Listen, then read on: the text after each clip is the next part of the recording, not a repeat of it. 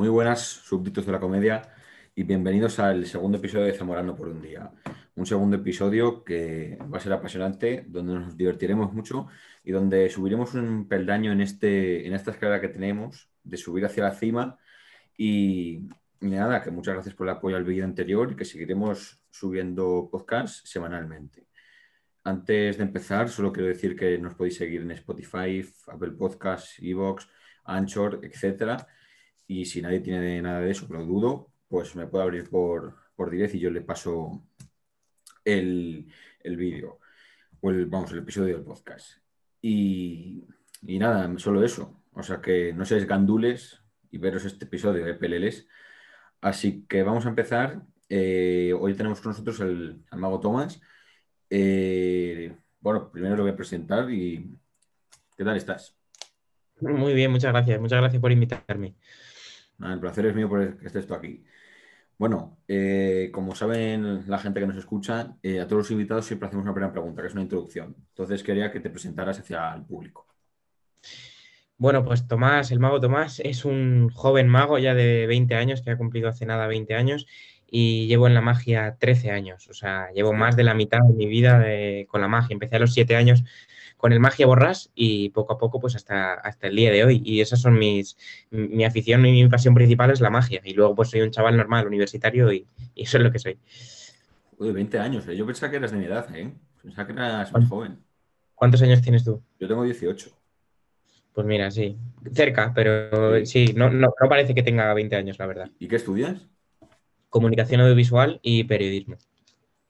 Uf, a mí es que estudiar ya me da pereza. Y es lo que estoy metido en una carrera.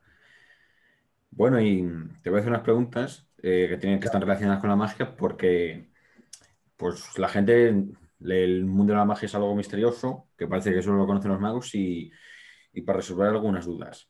La primera es, eh, tú ya llevas muchos años haciendo magia y supongo que ya tendrás pues tu, tu badaje y todo eso. Entonces, ¿para la vida cotidiana la magia te sirve para algo o solo es para un momento de realizar la acción? Bueno, mago uno, si es mago, eres mago 24 horas. O sea, si, si vas a un, por ejemplo, hay, hay veces que hago magia cuando no se lo espera, por ejemplo, dando la vuelta, o sea, dando, pagando a un camarero, por ejemplo, es, es una buena opción para hacer magia, para hacer aparecer el dinero. Y siempre ah, aprovecho donde nadie se espera que haga magia para, para, hacer magia y es donde más se sorprende la gente porque no se espera que de repente vayas a hacer magia. O sea que puede ser que te vayas a un bar, te pides unas cañas y cuando venga el camarero a pagarte le sacas de la oreja un billete de 30, o sea, de 20 y le digas, toma. Sí, o le pague y luego aparezca en mi bolsillo volviendo a casa. Mm, y, y o sea, de cara al futuro, ahora mismo eh, has dicho que estás estudiando. Eh, ¿Tú crees que en un futuro te vas, vas a poder vivir siendo solo mago o tienes que compaginar varias cosas? Pues mira, depende. Eh, hay magos que viven solo de hacer magia en comuniones, por ejemplo, porque las comuniones, eh, hay días hasta que los magos tenemos tres comuniones en el mismo día. Pero claro, eso depende, depende de la suerte que tengas y del trabajo que hagas. Yo creo que trabajando y también con ese toque de suerte, yo creo que lograré dedicarme solo a la magia, aunque también no me importaría dedicarme a la comunicación audiovisual, el periodismo, la televisión y, demás. Por eso estoy estudiando esta carrera. Pero bueno, también mi sueño sería, por ejemplo, actuar en Gran Vía de Madrid. Eso sí sería una locura. Y por ejemplo, ¿te gustaría, ahora mismo te llama el hormiguero y te dice que, te quieren como colaborador, que vais a hacer una sección? ¿A ti te gustaría hacer eso? Joder, sí, vamos, para mí sería un sueño. Pero es que hay mucho nivel. En el hormiguero ya está Jandro, está Luis Piedraíta y difícil, difíciles suplentes puede haber. Bueno, se puede. Bueno, eh, como todos sabemos, los magos hacen numerosos trucos y supongo que algunos saldrá mal. ¿Alguna vez te ha salido un truco mal? Pero, pero no me refiero que estés en casa y practicándolo te salga mal. En, una, en, una, en un momento que de verdad lo tengas que hacer bien. Claro, sí, sí, sí. Lo que pasa es que ya es, depende de las tablas que tengas para saber salir de esa situación sin que parezca que te ha salido mal. Ah, por ejemplo, mm, es que eh, hay un juego que es que una carta, por ejemplo, de un espectador, de repente dices, ¿cuál es tu carta? Y su carta pues por ejemplo es el, yo qué sé, espérate, es el 9 de corazones, ¿no? Entonces, dices, tu carta es el 9 de corazones y yo veo aquí que no está el 9 de corazones. Entonces, ahí parece que me ha salido mal y me ha salido mal, pero yo tengo que actuar de forma que parezca que no me ha salido mal. Entonces digo, ah, no, no, pero no pasa nada porque yo hago así y se convierte en el 9 de corazones. Entonces, es la forma más o menos que se tiene para, para saber salir de cada situación. Podrías decir, perdón, es que entendí el 8 y sacas el 8 y te quedas tan pancho. Y ala, para el 8. claro.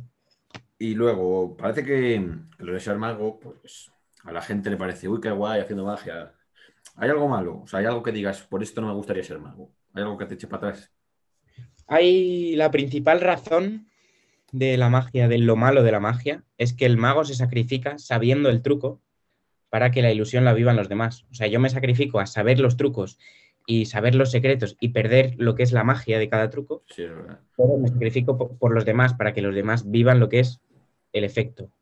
Esa es la principal razón, pero por lo demás soy feliz ilusionando a la gente.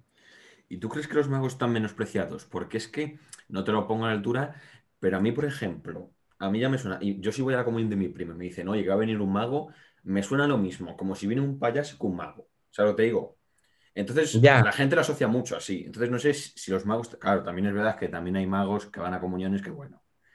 Depende de los magos, claro. Eh, por ejemplo, no hago magia, es que mi magia no es para niños, en plan infantil, aparte un pañuelo, Un, No, lo mío es más, me gusta actuar más para adultos, de hecho, sí, claro, depende mucho del mago. Bueno, y, y la pregunta que, que todo el mundo está esperando, ¿se liga más siendo mago eso es falso, es como lo del que toca la guitarra. Yo creo, es que no sé, me hago muy bien la baraja un tipo, pero, pero no sé, no sé. ¿Algún, algún truquito para dejar alguna loca harás, hombre? Sí, yo no soy muy ligón, ¿eh? no te creas, pero, pero todo el mundo dice lo mismo, como lo de tocar la guitarra, pues igual.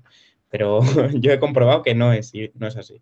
Pues yo ahora, si supiera hacer magia, que dudo porque me da pereza aprender de todo, vamos, estaría todo el día, todo el día así. Sí. Y, luego te voy a decir, eh, para la gente que no sepa, eh, tú te presentaste a Got Talent. Sí. Que es un programa, bueno, que, tiene su, dificultad y quedaste en el puesto tercero. O sea, que estuviste ahí en el podio. Eh, ¿Cómo es la experiencia de ir a Talent y vivir todo eso? Pues increíble. Yo al principio me apunté al casting porque me pillaba cerca de casa, incluso me apunté para probar. ¿Es en Madrid? El casting. El casting sí. Eh, bueno, hay un casting en Madrid, otro en Sevilla y otro en ah. Barcelona y otro en Tenerife. Y luego ya lo que es la audición de grabación del programa es en Madrid. Bueno, algún año ha sido en Barcelona también, pero este año el último ha sido en Madrid. Y mi temporada también fue en Madrid. Y, me presenté, me cogieron, fui a la audición, hice mi truco, les gustó, cuatro síes, y ya luego semifinal, repesca, final y para adelante. Todo muy seguido, entonces era como estar en una nube. Pero ahora que, ahora que has dicho una cosa, o sea, que te hacen una preselección para ver si puedes ir o no. Claro, o sea, primero hay muchas preselecciones, hay muchos filtros. Pero entonces, la gente que, yo he visto votar, la gente que va y hace una chufla, lo hacen adrede, porque si no, no lo preseleccionas.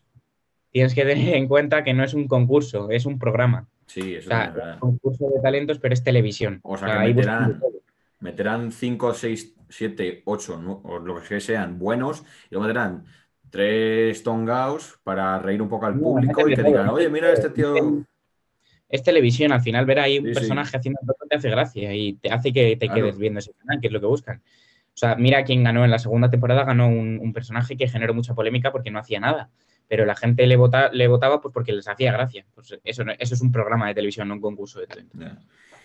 Y, o sea, y tú cuando sales al escenario, o sea, te pones nervioso. O sea, ¿cómo te sientes? Porque mm, ahora, ahora no, pero antes supongo que estaría lleno de gente cuatro tíos que son más o menos famosos delante, entonces no sé cómo te sentiste. Joder, imagínate, yo pasé de actuar eh, para la familia en la Navidad, para actuar para mi tío y tal, a de repente estar en un teatro con Risto, Edurne, Eva y Jorge y 800 personas detrás. O sea, fue una locura y por eso estaba nerviosísimo. Lo que pasa es que llevaba muchas horas en un sótano ahí esperando y tenía ganas de salir ya e irme a mi casa. Pero sí, estaba nerviosísimo y de hecho en televisión se me nota que me tiemblan mucho las manos y, y me salió bastante bien para lo nervioso que estaba. Yo voy a gustar y ya te digo que al primero por el que voy es por Risto. Tiene una cara de ser un cabrón, una cara de ser, tiene una cara de un perro, tío, ahí. Es su personaje, ¿no? En realidad él no es así, es su personaje. Claro, es, lo que, no creo que sea así, pero, pero lo vende mucho. Ahora, o sea, el resto vende mucho el personaje así. Y, y me refiero, y, y hay varias personas que se presentan a Got Talent. ¿Tú hiciste amigos o, o conociste gente o hay cada uno va por su lado y fuera? Ahí cada uno, a ver, al principio sí que cada uno va por su lado, pero luego de estar tantas horas esperando para salir al escenario, claro que haces amigos. Yo hice un montón de amigos y de hecho gente que coincidía en la semifinal con él, los dos pasábamos a la final y luego les volví a ver en la final. Y quieras o no, hay días de ensayo previos al directo, porque como es en directo hay que ensayar. Entonces en los ensayos también estás con mucha gente y coges cariño a mucha gente, incluso a los maquilladores, a los de vestuario, a todo el mundo, les coges un cariño y es como una mini familia. Y o sea, ya hay reproches. Típico de que me gana uno y me parece que lo ha hecho peor. ¿Hay alguna no, Que va, que va. O sea, a las espaldas a lo mejor, pero no. En lo normal es que no. Todos nos apoyábamos ahí. Y, y en la misma, o sea, en el mismo eh, Got Talent que tú, ¿se presentó algún mago más? Claro, no. En el karting de mi, de mi edición había 11.000 magos. Joder. 11.000. Bueno, 11.000 en, en España. ¿Eh? ¿De dónde salen tantos magos? 11.000. Ya, es que los magos parece que no, pero somos muchos. Lo que pasa es que no vamos con conejos por la calle. Pues yo no conozco a ninguno, ¿eh? Ya, bueno, a lo mejor sí, ¿eh? pero no lo sabes todavía. Entonces, éramos 11.000 magos y luego, pues, en las audiciones no sé cuántos se quedarían, en la semifinal tal, y en la final éramos dos magos. Yo, o sea, éramos una maga y un mago que era yo. ¿Y quién ganó? ¿Tú o ella? Yo quedé por delante, pero no ganamos ninguno de los dos. O sea, yo quedé tercero y pero, quedó Pero el prestigio de ser el mejor mago de esa edición lo tienes tú.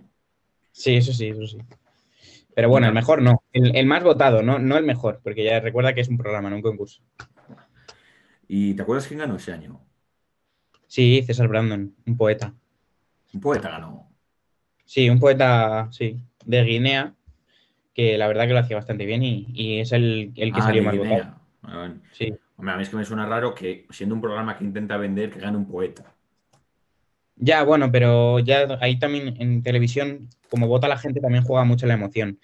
El chico llevaba dos años sin ver a su madre, justo le trajeron a su madre al plató para que se emocionara mientras leía el poema y ya sabes, televisión. Todos los votos guineanos los tuvo, eso está seguro. Sí, sí, sí, sí. Se dejaron la pasta.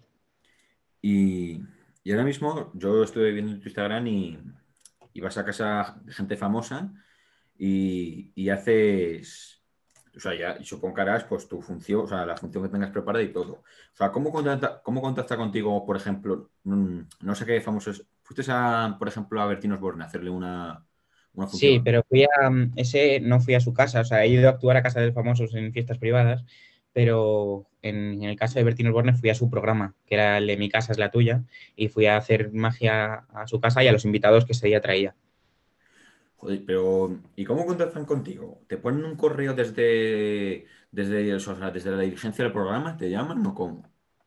Pues allí como es Mediaset, es lo mismo que Got Talent. Got Talent ya tiene mi ficha, mi número, entonces lo único que tienen que hacer desde tal es llamar a los de Got Talent, piden su número y me llamaron, sí. Y, si yo, imagínate que yo soy, yo me hago en 10 años famoso y tengo un primo y creo que vengas a hacer una función. O sea, la gente, ¿cómo contacta? Porque, por ejemplo, creo que fuiste, esto no sé si es privado ya, la fiesta privada de Jesús Calleja. Sí, o sea, la fiesta privada, pero yo os lo puedo contar, no os preocupéis. Eh, la... No, sí, bueno, pero lo que te digo es, ¿cómo contactó Jesús Calleja contigo? Pues, a ver, es que lo de Jesús Calleja fue un hilo tras hilo, tras hilo, tras hilo. Entonces, al principio yo fui a actuar a la casa de, a ver si me acuerdo, porque esto fue un poco Joaquín Torres, sí. Joaquín Torres, que es el, ¿sabes quién es? Torres, es que no suena. El arquitecto de, la finca de Cristiano Ronaldo, de cuando vivía en ah, Madrid. Eh, un arquitecto tal. Entonces yo fui a su casa y de repente en su casa vi que estaba Fernando Hierro, estaba mm, eh, Sandra Barneda, que es una presentadora, pues la presentadora de la Isla de las Tentaciones, estaba la pareja de Sandra, que es otra chica que se llama Nagore, todos del mundo de Telecinco. Entonces yo actué ahí, les gustó a todos y, y unas semanas más tarde, Sandra Barneda, que es la presentadora de la Isla de las Tentaciones, fue al programa de Jesús Calleja, de eso que Jesús lleva, Calleja lleva a un famoso a algún sitio del mundo, a, lo que Claro, Jesús Calleja siempre tenía la tradición de llevar a su fiesta de cumpleaños a un mago. Entonces, eso lo habló con Sandra, debe ser, y como Sandra había estado conmigo y tenía mi tarjeta y tal, le dio mi tarjeta a Jesús Calleja y un día estaba yo durmiendo la siesta y de repente me llamó, me llamó directamente Jesús. Yo pensaba que era una broma, de hecho, estuve a punto de colgar, pero pero me llamó Jesús y pues lo hablamos y ya hablamos todo y, en unos meses, eh, al mes siguiente eh, fui a su fiesta de cumpleaños y me quedé a dormir en su casa, de hecho. Hostia, dormiste en la casa de Jesús Calleja, ¿eh? Pocos pueden decir eso. Sí, en una casa que tiene helicóptero, o sea, imagínate. ¿Tiene helicóptero Jesús Calleja? Sí. Bueno, claro, para el programa este volando voy. Claro. Joder. Y, cuando te llamo famoso, cambia mucho su actitud, desde, o sea, la actitud que vemos desde la televisión a la que ves tú en persona. Depende del famoso. Calleja no, Calleja es igual que en la televisión, es igual, es súper majo, súper amable. Luego de Risto no, Risto fuera de cámaras es súper majo y súper amable, pero luego ya sabes que ante las cámaras tiene un personaje que es el duro y tal. Yo lo entiendo, porque también en cada programa tiene que haber el duro y tal, y si no, no le llaman. Pero hablas con Risto fuera de cámaras y es muy majo. Pero vamos. Calleja es igual delante de las cámaras y, fuera. Y aparte de Risto, ¿has visto algún. O sea, ¿cuál es el personaje que haya cambiado? O sea, ¿cuál es la persona que haya cambiado más? Oh, eh, es que, a ver, tampoco quiero meterme en líos, pero. Hmm, no sé, pues es, que Risto es el que más, porque es muy borde y luego fuera de cámaras es muy majo. Eva H es muy maja también. Edurne es igual, es un amor fuera de cámaras que dentro. Eh, y eso, yo creo que eso, es que no, sé quién más decirte. Uf, eh, pues Edurne, fíjate yo, la he visto alguna vez con unos tonitos. Edurne sería complicado de manejar, ¿eh? bueno, eh, conmigo ha sido maja, no sé cómo será con De Gea. Por el bullying que le hacen a De Gea, seguramente le trate más de bien. Ya. Y, lo que te iba a decir es que, o sea, ¿Tú cuándo te empiezas a interesar por la magia? O sea, porque te coges un juego y ya te gusta. Eh, mira, yo, eh, como te he dicho antes, tenía siete años cuando empecé a hacer magia y vi un mago en televisión. Y al día siguiente ahí me enamoré de la magia y, me compré una baraja y poco a poco pues fui aprendiendo. Busqué un vídeo de cómo mezclar las cartas, luego me compré un libro, luego me apunté a una escuela y así todo fue la rueda. Y porque la magia es algo que normalmente supera lo que nosotros pensamos cuando tú ya te metes en un truco, lo ves muy lógico. O sea, tú, yo qué sé, eh, no un truco difícil, no lo entiendo. O sea, cuando la gente hace barajas, yo te digo el 7, haces pim pam, pim pam y me sacas un 7. Yo digo, joder, este tío es buenísimo, pero tú, porque tú sabes cómo lo haces, ¿lo ves muy lógico o es algo que digas, bueno, es más?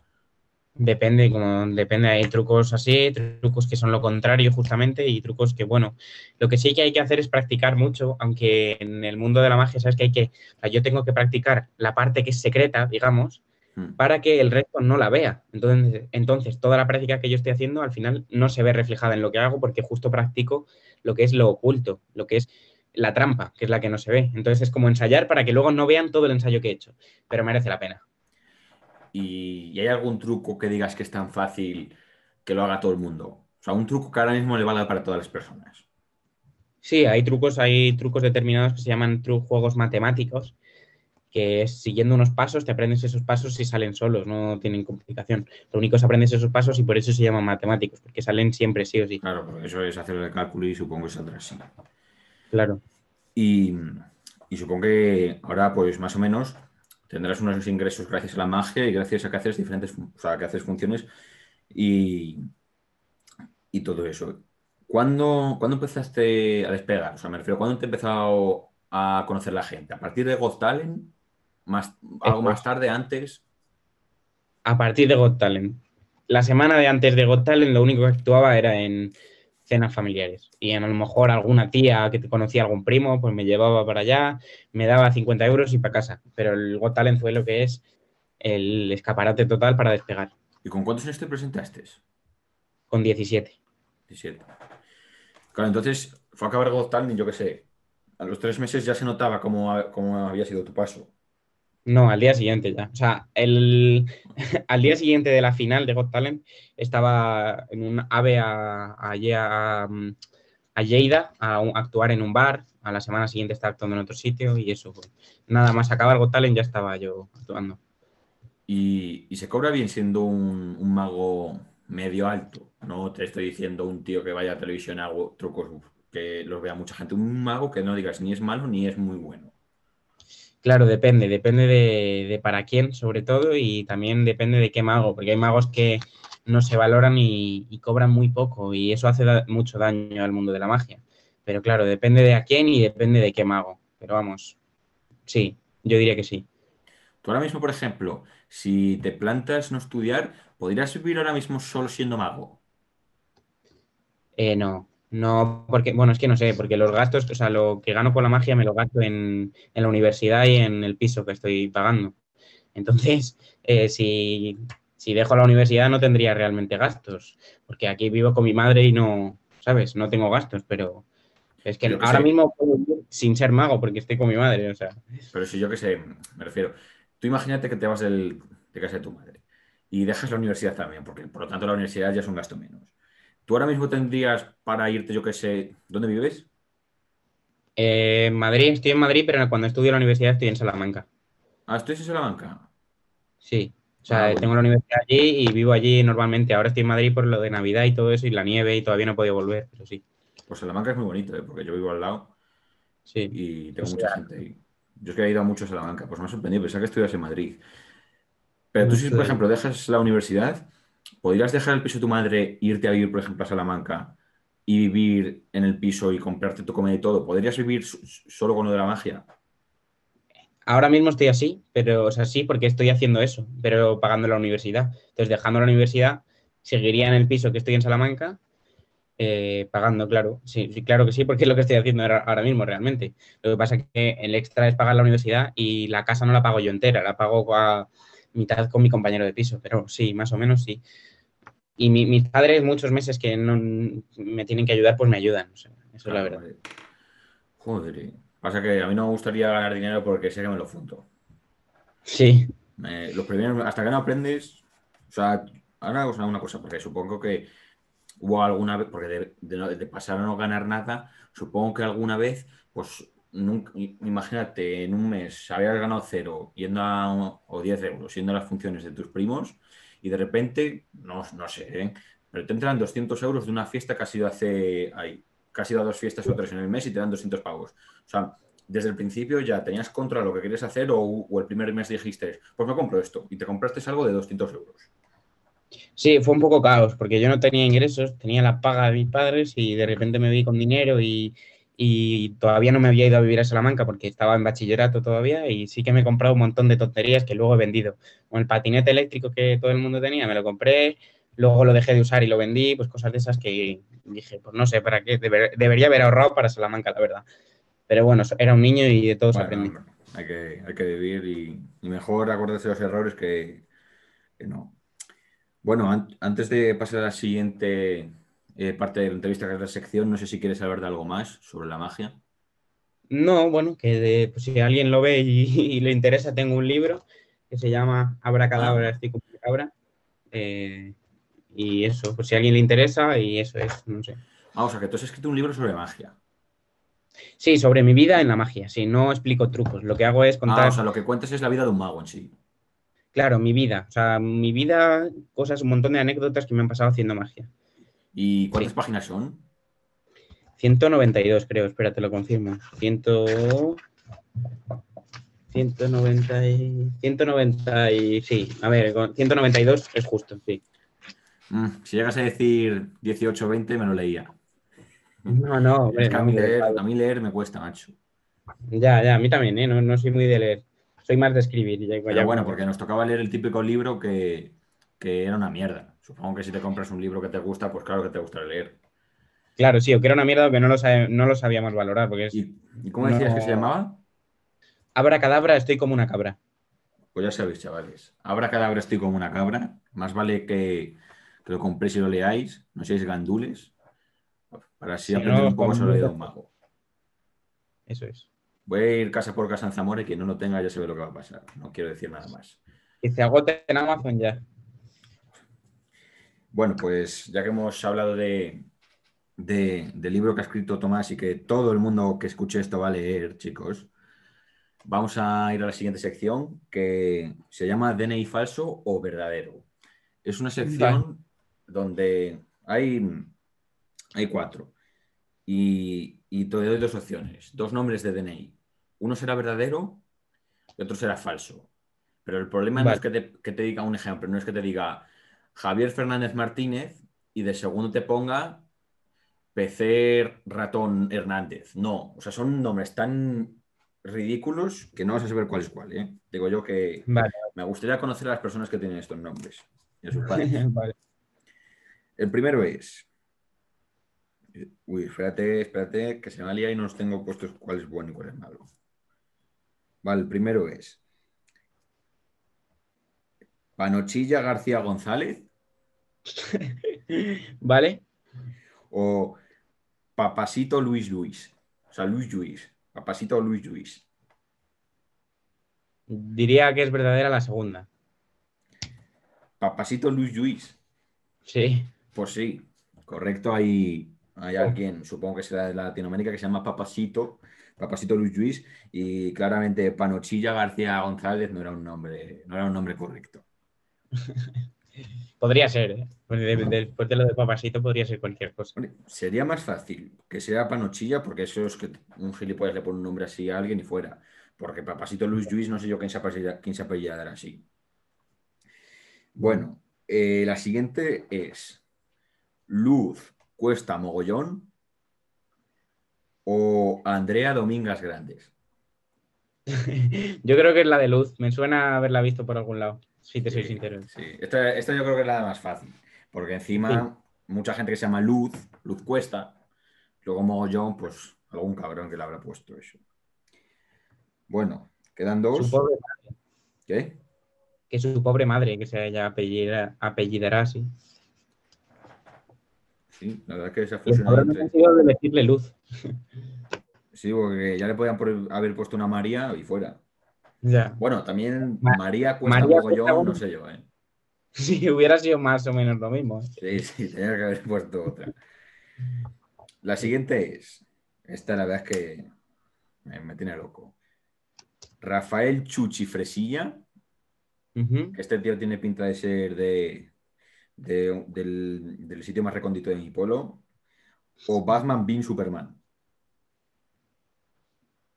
Uf, es que podría ser las dos, ¿eh? porque pueden ser Es que la Rafael segunda lo, voy a decir bien a los, a los que me están diciendo. Rafael Chuchi Fresilla o Batman Bean Superman. Mm, Yo digo verdadera la segunda. Pues correcto, llevas 3 de 3, ¿eh? Ojo, no serás tú falsificador de DNIs, ¿eh? Porque te sabes todos los que son falsos. Más bien mago.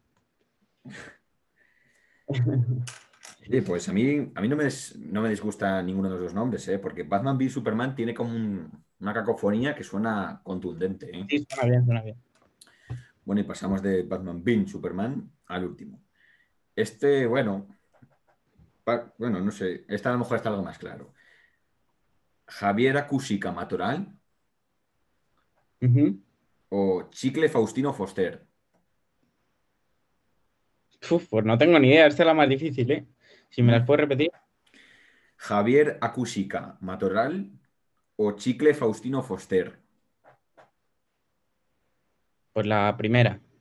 Mm, sabía yo que estarías a fallar. La segunda, Porque ¿no? Parecía más normal que alguien se llamara Javier Acusica Matoral. Sí, Pero lo produzco y aparece Chicle Faustino Foster y aparece un tío que parece que está muerto. Porque aparece con una barba de 55.000 días, ojos cerrados. Además, todos los que, los que te he dicho son sudamericanos. Es increíble los nombres que hay para allí. Claro, sí. Para ellos eran raros los nuestros. Hombre, a ver, no te digo yo que aquí no haya nombres raros. ¿sabes? Bueno, yo me llamo Ginés, tampoco es un nombre muy común. Sí. Pero llamarte Batman, Bean, Superman, por ejemplo, no sé yo, ¿eh? Bueno, y, y dado esto, pues, pues hemos, estamos acabando el episodio de hoy. Antes de, de ir a la despedida, no sé si quieres decir algo para que la gente pues, pues se, interesa, o sea, se, se interese más por la magia. Eh, no, no, no, no, no. Si queréis algo, algún truco o lo que queráis. Es que el problema es que no se va a ver, porque es solo Ah, vale. en Spotify. Claro, claro, claro.